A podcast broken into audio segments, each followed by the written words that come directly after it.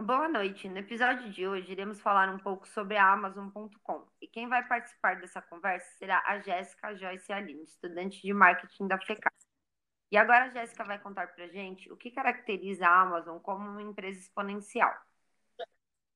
A Amazon se caracteriza como uma empresa é, exponencial de marketplace de produtos, pois ela se conecta com os clientes, os vendedores e os prestadores de serviços, além de crescer em um ritmo escalável e possuir uma tecnologia disruptiva. E ela estava preparada para essas modificações da, impostas pela pandemia de 2020? Não, ela não estava, tanto que ela precisou mudar a sua cadeia logística, priorizando os itens né, essenciais e teve que ajustar outros de seus negócios para lidar com o bloqueio do vírus. Mas, ao mesmo tempo, teve que contratar funcionários para atender a nova demanda online, que aumentou bastante durante a pandemia, já que as pessoas não poderiam sair de casa. Mas, mesmo assim, enfrentando problemas, as suas ações atingiram o máximo durante a pandemia, elevando seu valor para um, marco, para um mercado de 1,14 trilhões de dólares. Agora, Joyce, você pode contar um pouco para a gente sobre os problemas, dificuldades e soluções que a Amazon teve nesse período? Olha, durante a crise, a Amazon ela foi forçada a pausar, a pausar seus serviços de entrega, né?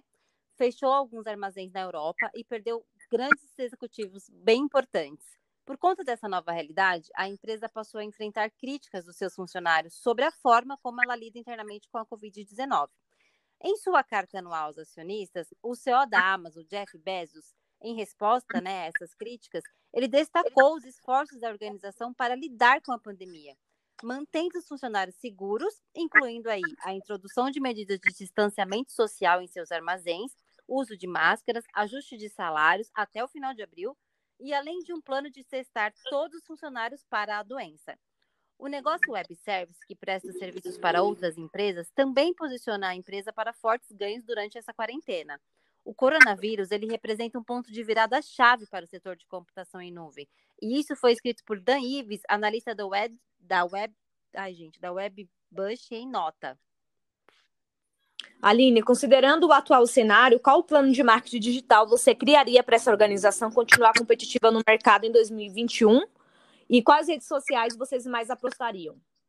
Dentro desse cenário, para que a empresa se mantenha competitiva, focaria em ferramentas como embalde marketing, marketing de conteúdo e mídias sociais, com postagens no Facebook, Instagram, fecharia parcerias também com influenciadores digitais para criar um conteúdo próprio sobre a empresa em seus canais e nas suas redes sociais.